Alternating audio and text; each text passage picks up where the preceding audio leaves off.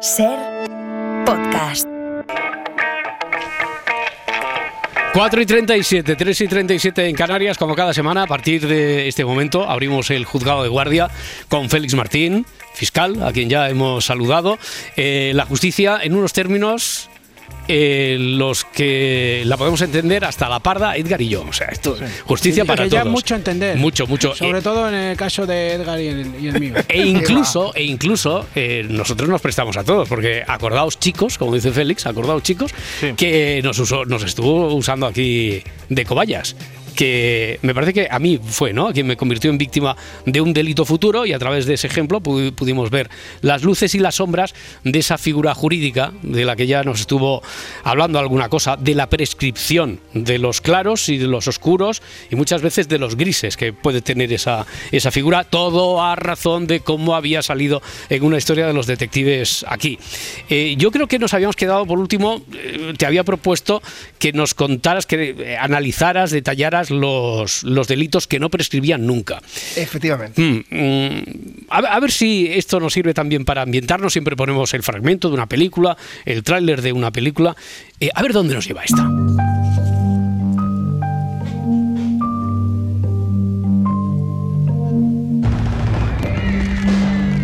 Me quiere. ¿Has visto? ¡Coge a tu hermano! ¡Coge a tu hermano! Nos equivocamos. No son solo escaramuzas. Es una puñetera guerra, Sara. Igual que todas las demás puñeteras guerras. Es una película del año 2000, Las Flores de Harrison, protagonizada por Andy McDowell, por Adrian Brody.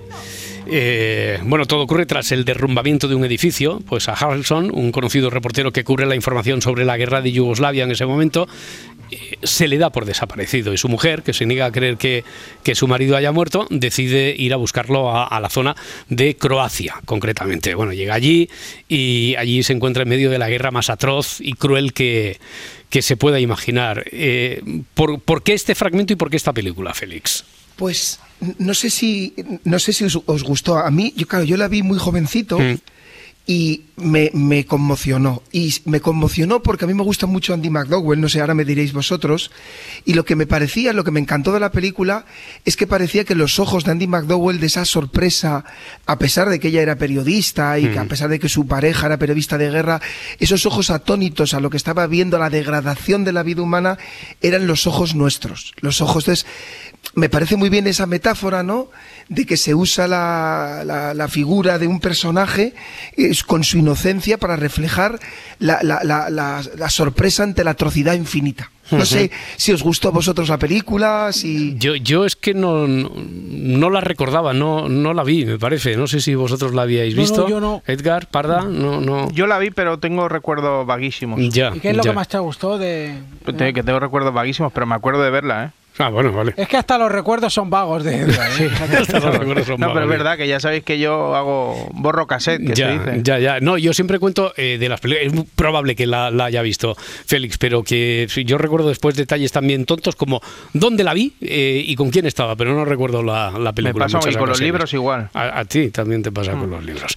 Bueno, oye, ahora en serio, que Félix había escogido esta, esta, esta película que está ambientada ahí en un conflicto, el de la antigua Yugoslavia, porque vamos a hablar eh, de los mm, de los delitos que prescriben, no prescriben, y los estos conocidos como crímenes de guerra o incluso los genocidios, ¿estos prescriben o no? ¿O son diferentes? No prescriben. No prescriben nunca. Y no prescriben p- porque así nos lo impone, ahora lo veremos, Hmm. así nos lo impone un tratado internacional. Vale, porque dependía del delito, ¿no? El hecho en general. Eh, eh, lo- ¿Nos lo puedes refrescar esto? ¿Depende del Sí. delito de qué delitos? Muy- de- desde luego que sí. Mira, eh, más que del delito que está casi casi, Hmm. depende de la pena que el Código Penal establezca para el delito. Y a mayor pena que el Código Penal establezca para el delito, mayor tiempo será para la prescripción. Pero luego, efectivamente, hay una serie de delitos, así lo creo que aquí nos quedamos, que no prescriben nunca. ¿Te parece que lo repasemos muy Hmm. Claro, rápido? claro, porque me sonaba esto del genocidio, de la guerra, pero a ver, son cuatro, creo que nos Son dijiste cuatro. Hmm. Nosotros vimos uno hace dos semanas, que eran los, los delitos de terrorismo, ¿te acuerdas? Sí, claro. Si hubieran causado la muerte de una persona. Vale. Y nos quedan tres delitos de lesa humanidad delitos de genocidio y delitos contra las personas y bienes en caso de conflicto armado, eh, eh, lo que se llama crímenes de guerra, salvo unos casos muy concretos que no. Por tanto, Hmm. nos quedaría de ver un poco y establecer las diferencias, si os parece, entre lesa humanidad, Claro. genocidio y crímenes de guerra. Sí, porque todo lo encuadramos los, los profanos, ¿eh? la materia, todo lo encuadramos ahí en la guerra, pero parece que hay diferencias. Delitos de lesa humanidad, que escuchamos Vale. esto. ¿Qué, qué, qué quiere decir? ¿A qué, ¿A qué se circunscribe? Eh, fíjate, los, los delitos de lesa humanidad implican que tiene que ser un acto cometido, fijaros qué, qué infamia, ¿no? Con la intención de causar el mayor sufrimiento posible o, o bien de causar un ataque sistematizado o generalizado contra la población civil. ¿Qué actos? Asesinato, exterminio, esclavitud, traslado forzoso, deportación, privación de libertad, tortura, violación, etcétera. Imaginaros de qué estamos hablando. ¿Te, te parece, Roberto, que hagamos un poco de un repaso para ver eh, dónde dicen, ya sabes que a mí me encanta la historia como a ti, dónde surge el concepto de delitos de lesa humanidad? Sí, sí, sí, porque el de Para- genocidio me parece que nos adelantaste algo y ahora Sí. iremos a él. Pero el concepto este del, de delitos de lesa humanidad, ¿cómo surge? ¿Dónde? Pues fijaros, hay discusión, hay algunos eh, juristas que dicen que su origen está en, las- en la explotación que se provocó por parte de Bélgica en el Congo, Hmm. las barbaridades que se cometieron allí en, en- en el reinado de Leopoldo II, que convirtió pues ese estado, eh, el Congo, en un su chiringuito, donde un ejército privado entraba en las aldeas por la fuerza para tomar a las mujeres y a las niñas como rehenes, para que los maridos trabajaran gratis en la selva y si y a cualquier cosa pues les amputaban los, los brazos, las piernas, o sea, una barbaridad, una barbaridad de que algún día te- te- tenemos que hablar, ¿no? Eh, según muchos historiadores, fijaros, fue la primera vez en la historia de la humanidad de que surgió una campaña internacional liderada por un diplomático, Roger eh, Casemen, no sé si lo he pronunciado bien, que fue el que primero que denunció esta situación que estaba sucediendo en el Congo y dicen que aquí está, fijaros, el origen del el primer movimiento global de defensa de los derechos humanos y el concepto de lesa, el del- de delitos de lesa humanidad. Ya hay otros autores, otros historiadores que lo, lo situarían eh, en el contexto del Imperio Otomano ya eh, inicios del siglo XX, ¿no? 1915. Efectivamente. Mm. Otros hablan de que es la masacre que eh, Turquía hizo con, con Armenia Mm. alrededor de 1915. Eh, ahí está. También tenemos que hablar un día de esto. Y donde por primera vez, fijaros, esto es. Siempre pasa lo mismo, ¿no? Aquí se habla, pero no se aplica. Y donde por primera vez se aplicó el concepto fue en los tribunales de Tokio y de Nuremberg después de la Segunda Guerra Mundial, a los que sí que dedicaremos en eso de los juicios de la historia, en esa sección, le dedicaremos un día porque es súper interesante, súper, súper interesante. Es donde primera vez se aplica. Se aplicó también en Ruanda y en Yugoslavia, ¿no? Que es. donde nos llevaba esta, esta película Eso elegida de hoy. Donde después se aplica otra vez, porque no aprendemos, Hmm. como siempre no aprendemos, es en Ruanda y en la antigua Yugoslavia. Ya, ya, ya. Oye, eh, Félix, ahora llegados a este punto, si me permites, yo creo que eh, no es apartarnos del tema del todo, porque además que nos conecta directamente con la actualidad. Eh, la denuncia que presentó Sudáfrica contra Israel eh, fue ante la Corte Penal Internacional, eh, buscaba que mm, algún tipo de, de sentencia, de, de veredicto, de veredicto en torno a esto, ¿o no? Fijaros, es muy interesante, porque es verdad que genera mucha confusión incluso para nosotros los juristas. Fijaros que existen dos tribunales internacionales a este respecto. La Corte Penal Internacional, de la que hablaremos como un granito de la humanidad que se crea en 1998, y la Corte Internacional de Justicia, que es una cosa que existe desde principios del siglo XX y es ante la que Sudáfrica presenta la, de- la de- la denuncia contra Israel. No es, por tanto, ante la Corte Penal Internacional, sino ante la Corte Internacional de Justicia. Y me puedes preguntar, me adelanto, ¿y qué diferencia hay? Muy importante, la Corte Internacional de Justicia no juzga comportamientos de, de personas, sino juzga los estados. O est- por tanto, no puede establecer penas de cárcel. Mm, No sé si me entiendes. La Sí, Corte sí, Penal sí. Internacional sí, pero la Corte Internacional de Justicia No, simplemente lo que, de- lo que determina, bueno, simplemente o no simplemente, lo que de- determina la Corte Internacional de Justicia es si un Estado cuando denuncia a otro, pues si el Estado denunciado ha incumplido Ya. el derecho internacional, pero no juzga personas. Mientras que la Corte Penal Internacional, la que se crea en 1998, sí que puede juzgar comportamientos de personas e imponer Hmm. condenas, de, de- condenas de prisión. Oye, cuando enumerabas eh, delitos que no prescriben nunca, nunca de lesa humanidad, de genocidio, lo digo porque también eh, yo creo que la mayoría de nosotros puede haber una confusión y eh, creer que genocidio es como una, entendamos, pata de los eh, de los delitos de lesa humanidad. No, no, desde luego, no. Es, es No, es una categoría independiente. Claro, ¿cuál es la definición jurídica de genocidio? Fijaros, Hmm. eh, esto se define, obviamente, es eh, la, historia tiene cosas tan, tan curiosas, ¿no? Ya todo el mundo sabemos lo que pasa en la época, en la época nazi y eh, casualmente es tal la indignación, el shock colectivo de lo que ha sido capaz de, de- de hacer el hombre en, la- en los años en los años 40 que en, es a finales de la Segunda Guerra Mundial, chicos, cuando surge como una conciencia universal de que esto no puede suceder, tenemos que crear eh, ordenamientos jurídicos que, que prevengan y que definan este tipo de conductas, y ya, tenem- ya nos podemos ir a 1948 para que se defina en una convención internacional el genocidio como y dicen que es un delito perpetrado con la intención de destruir total o parcialmente a un grupo nacional, étnico, racial o religioso. Es decir, que aquí no hay debate, no hay discusión histórica sobre cuál es el origen y El todos origen. eh, eh, del delito de genocidio como tal, la figura que surge a partir del holocausto eh, judío realizado por la Alemania es. nazi, ¿no? El padre, que sé que a ti estas cosas te gustan, el padre del concepto, que ojalá no hubiera tenido que acuñarlo, es un, yo no le conocía, ¿eh? Rafael Lenkiun, Mm. es un profesor polaco de origen judío, que en su obra mil- en, en 1944, El poder del eje en la Europa ocupada, es el que, exponiendo todas las atrocidades cometidas por los nazis, es este autor el que habla del término genocidio, que viene de, fijaros, del sustantivo griego genos, que quiere decir la raza o pueblo, y del sufijo latino cide, que significa matar. Y aquí es donde viene la creación de la palabra que luego se incorpora en los convenios internacionales con el concepto de genocidio. Oye, y esto es igual que lo que nos has comentado respecto al delito de lesa humanidad. eh, ¿El delito de genocidio también se juzga por la Corte Penal Internacional o no? Sí, se juzga por la Corte Penal Internacional con matices, fijaros, ¿eh? Qué interesantes, ¿vale? La Corte Penal Internacional, como hemos visto, tiene competencia para juzgar a personas físicas, ¿vale? Y no a estados. Y, se- y fijaros, ¿eh? Da igual, es decir, la Corte Penal Internacional, que es una de las grandes creaciones de la humanidad de finales del siglo XX, y tenemos que estar súper orgullosos de ese paso que dimos, eh, tiene competencia para juzgar a toda persona sin importar el cargo que ocupe, incluso jefes de Estado que no pueden alegar inmunidad. ¿Vale?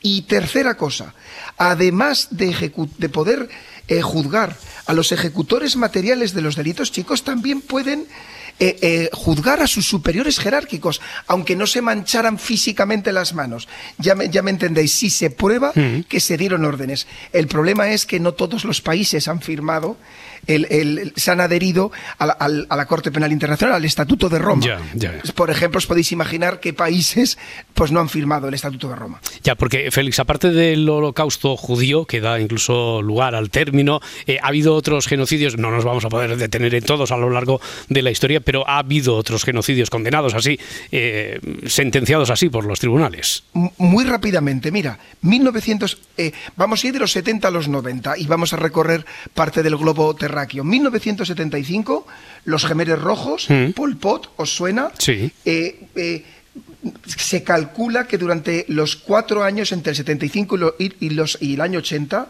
que se acabó con la invasión del país por Vietnam, murieron más de un millón y medio de personas, un 25% de la población, un 25% de la población. Pues vale.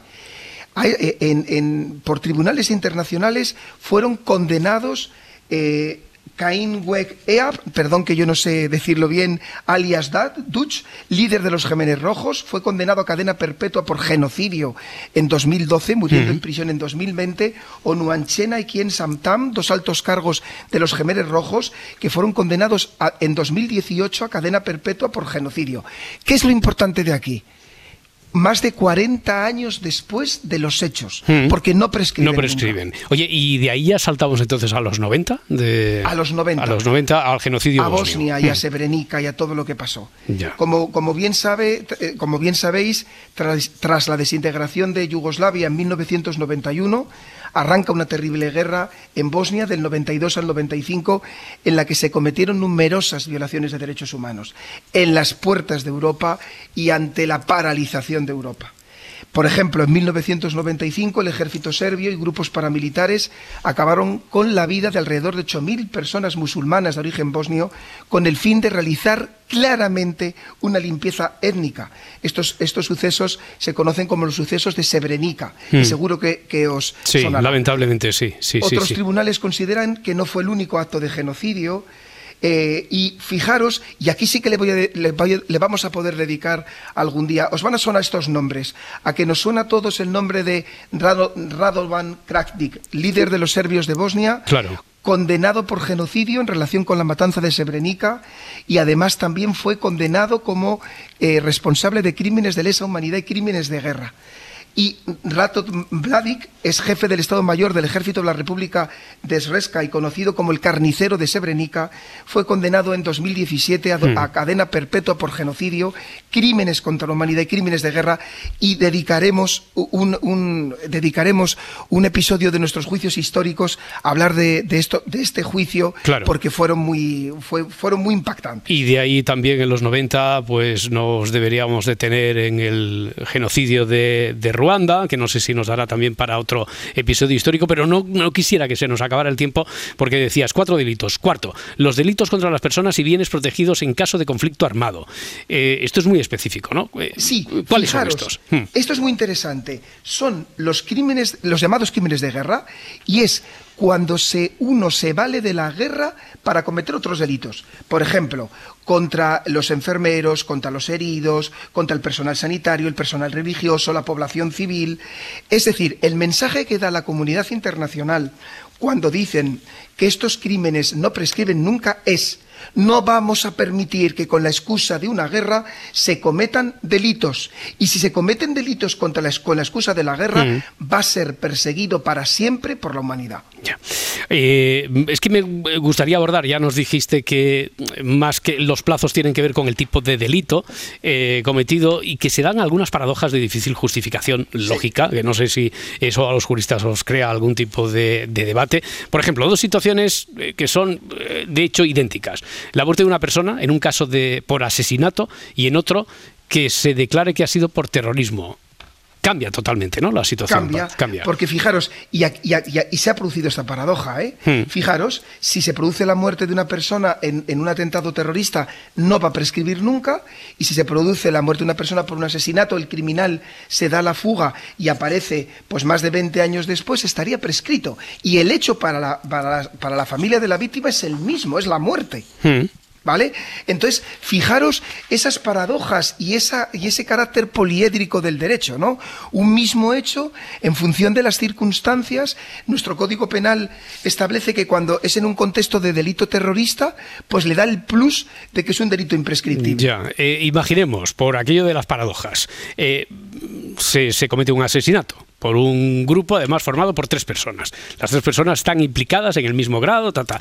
Uno siente arrepentimiento y a los años antes de que haya prescrito se presenta, confiesa, dice yo lo cometí. Los otros huyen, se esconden eh, y los encuentran a los 20 años, cuando ya ha prescrito.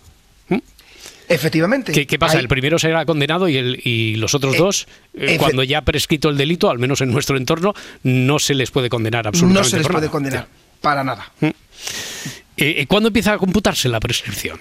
Pues fijaros, se- eh, se- el- el- la prescripción comienza a computarse desde el día en que se haya cometido el delito, Hmm. ¿vale? En, eh, y si es un delito continuado, desde el día en que se haya cometido el último de los delitos, ¿vale? Ya. Ahí es, sin embargo, sin embargo, y de aquí esto es muy interesante, hay en determinados delitos, aborto, lesiones, homicidio, contra la integridad moral, etcétera, que cuando la víctima es menor de 18 años, los términos se computarán desde el día en que esté haya alcanzado la mayoría de edad y si fallece antes de alcanzarle, a partir de la fecha del fallecimiento. Y aquí viene algo muy importante que ha sido modificado recientemente.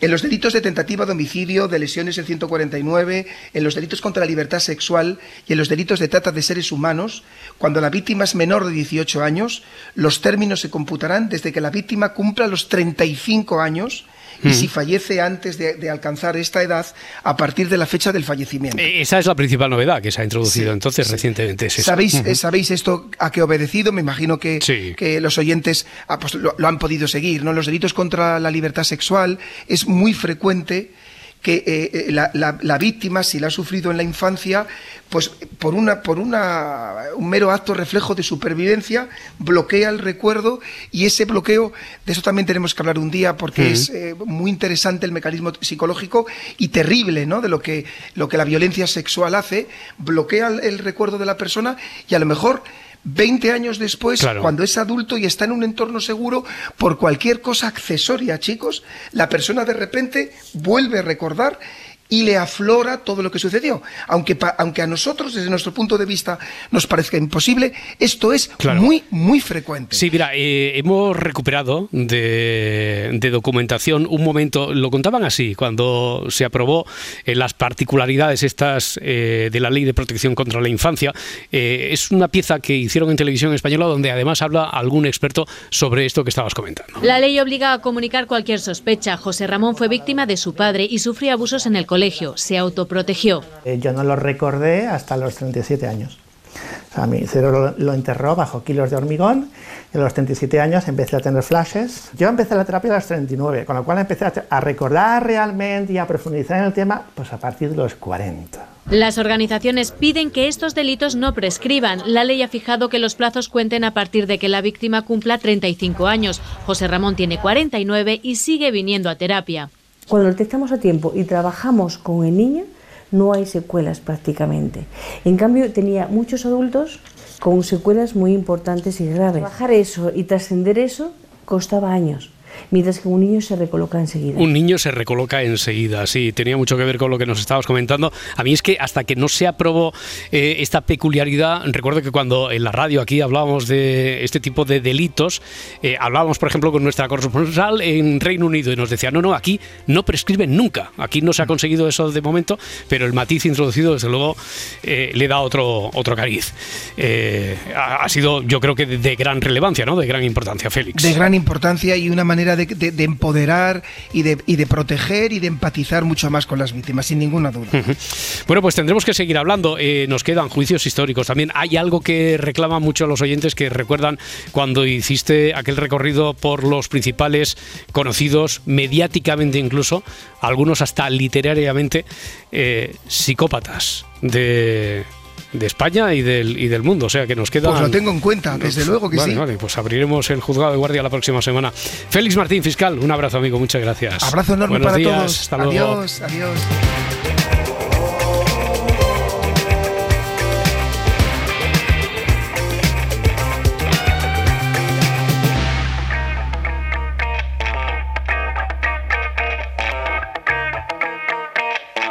Si amanece, nos vamos. Cadena Ser. Para no perderte ningún episodio, síguenos en la aplicación o la web de la Ser, Podium Podcast o tu plataforma de audio favorita.